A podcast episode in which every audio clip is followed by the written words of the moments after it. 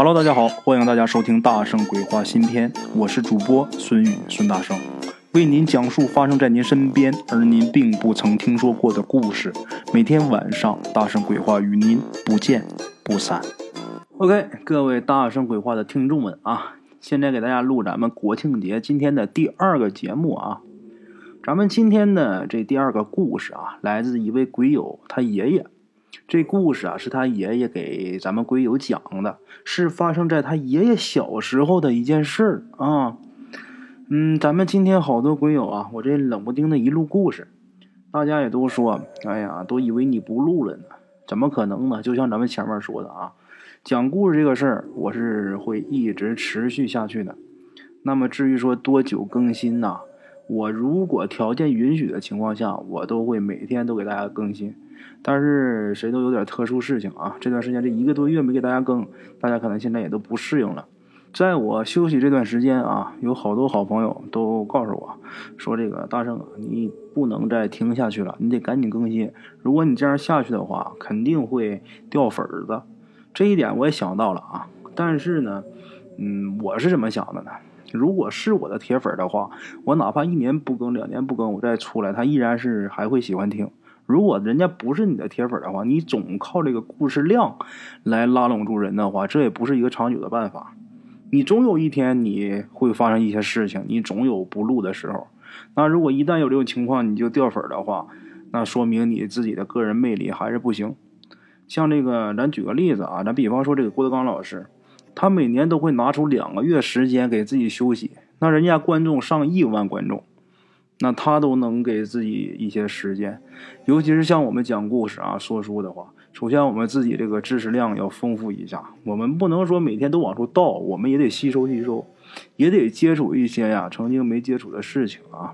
所以说休息也是肯定有必要的。至于粉丝是去是留的问题啊，那就听天由命了。我特别喜欢一句话，叫“生死由命，富贵在天”，什么事都是命啊。您要是说走的话，想走的话，你有一万个理由，我想拉也拉不住。您要是不想走的话，我就是一年没更，两年没更，我再更，你也是喜欢听，啊。好了啊，在这不多说，咱们继续说咱们今天这个故事啊。咱们这位鬼友他爷爷小的时候出了一个什么事儿啊？在他们老家有这么一位名医啊，名医呀，很有名的一位医生。这位名医他姓郑，郑和下西洋的那个郑啊。那个时候啊，大部分的名医。都是中医啊，那么你身为一名中医，身为一个名医啊，名中医，你的古文功底应该是很好的。为什么呢？那个时代啊，还没有这个简体字呢，还都是这个繁体字。你如果呀，这个呃没有点文化啊，你古文不好，你甚至连这个繁体字你都不认识多少的话，那那么多经典的医书，你肯定都是看不懂的呀。咱们今天这位故事里边姓郑的这名医生，他呢不但不会什么古文，他连大字都不识几个啊，斗大的字也不认识几个。他呢也不是什么中医世家，他原本呢是一樵夫。那么说这么一个人，他怎么能成为名医呢？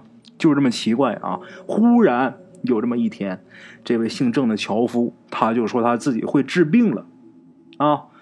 咱们呢有一句古话，这句古话叫什么呢？叫撒谎不瞒当乡人。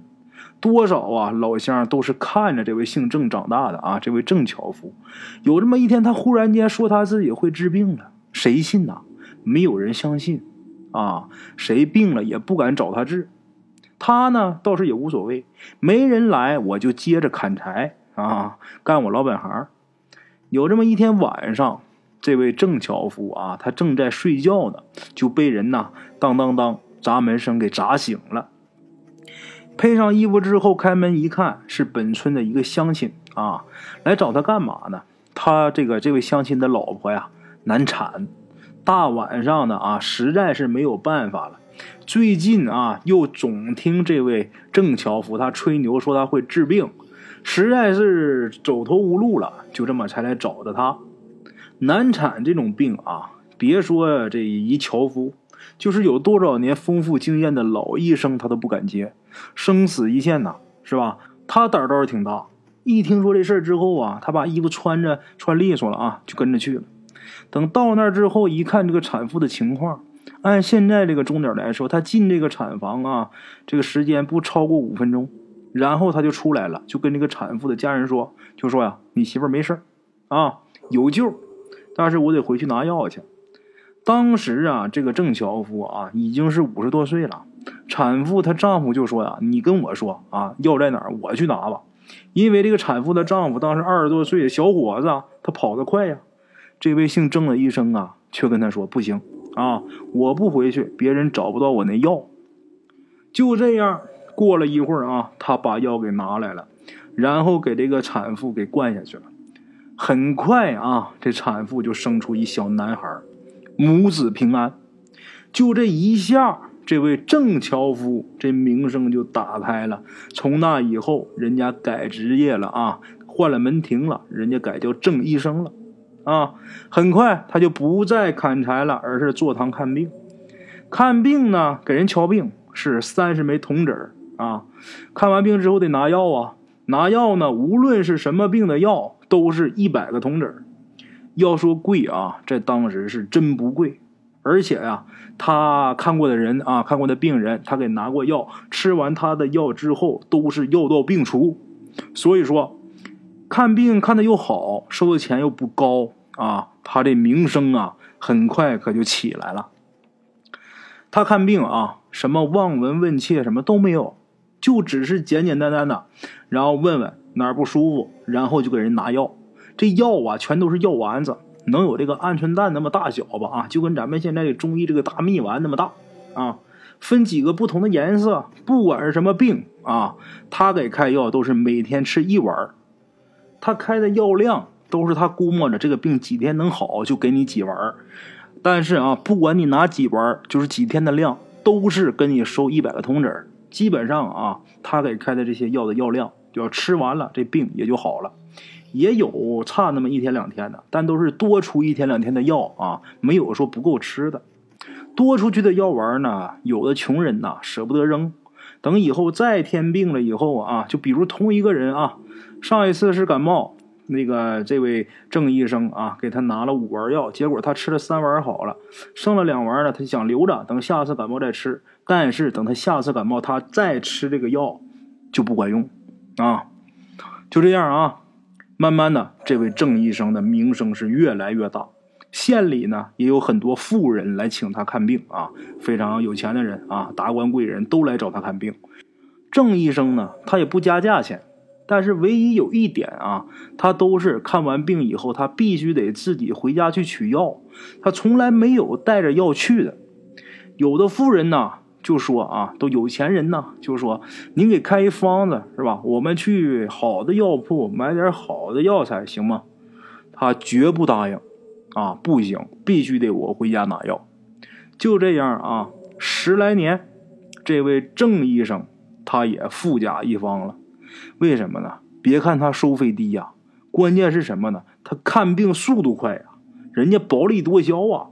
正常医医生看一病，人比方说看俩小时，人家一眼就看完了，就这么的有了钱了，买房子置地，还娶了两房姨太太，在乡下那就是富家翁了啊。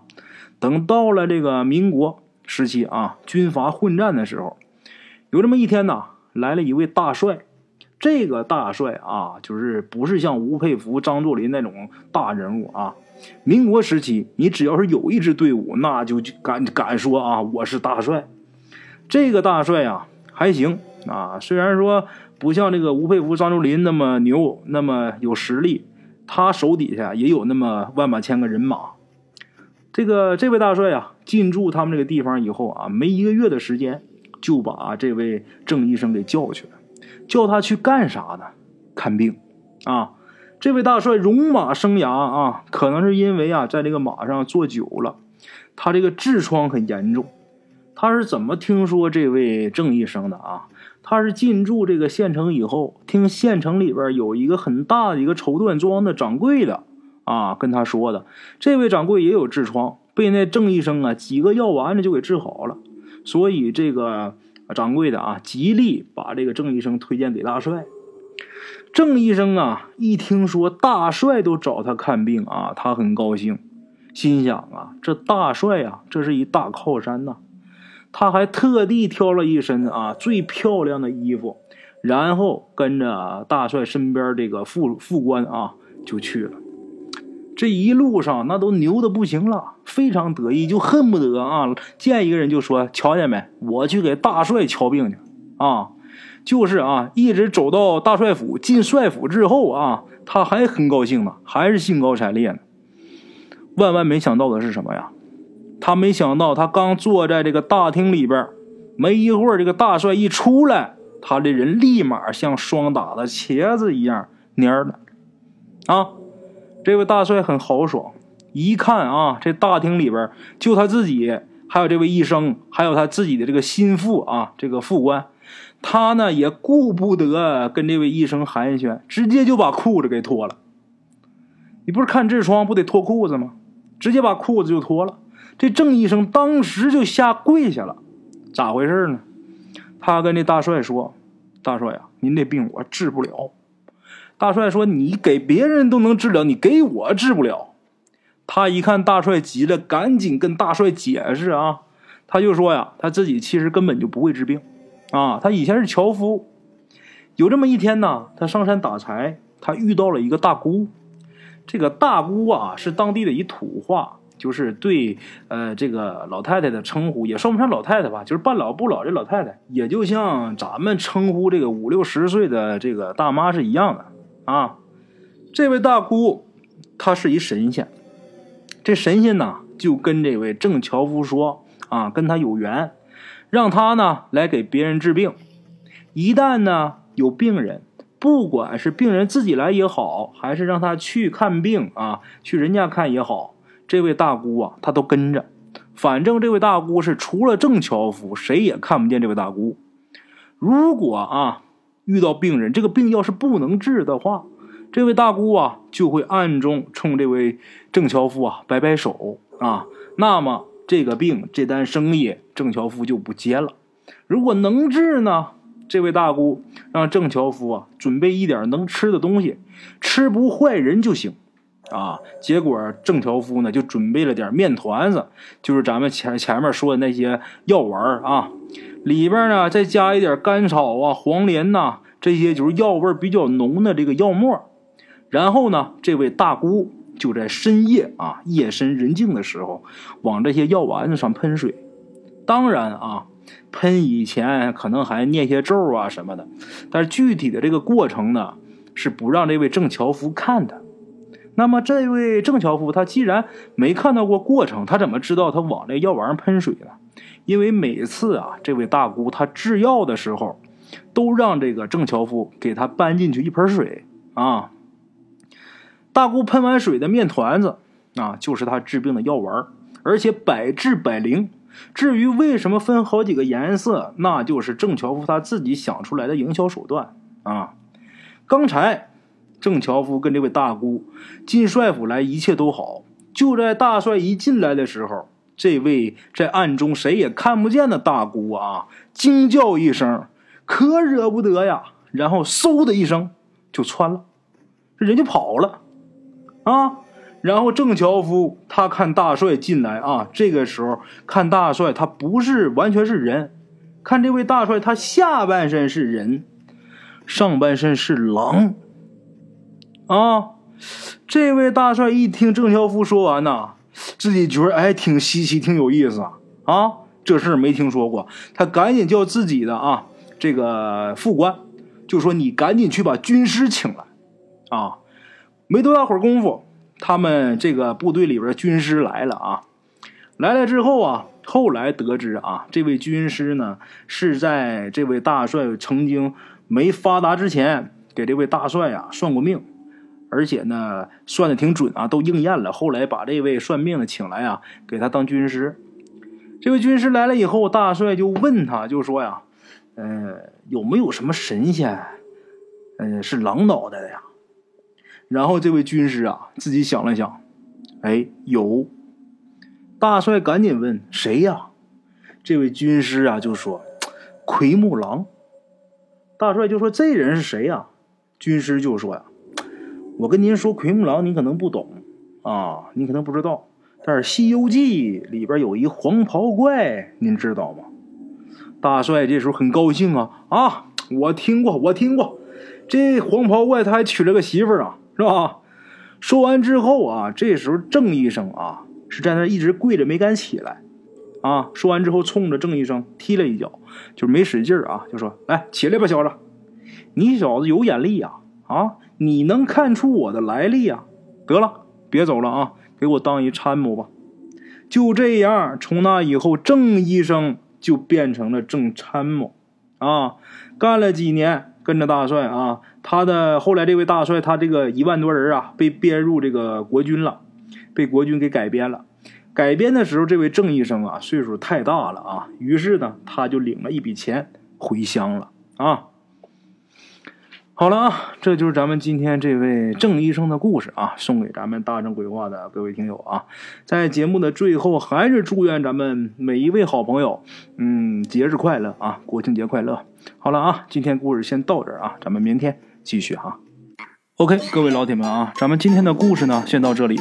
感谢各位好朋友的收听啊！我的投稿微信是幺八七九四四四二零一五，欢迎各位好朋友加我的微信，点赞、转发、评论。今天呢，故事先到这儿，咱们明天同一时间不见不散。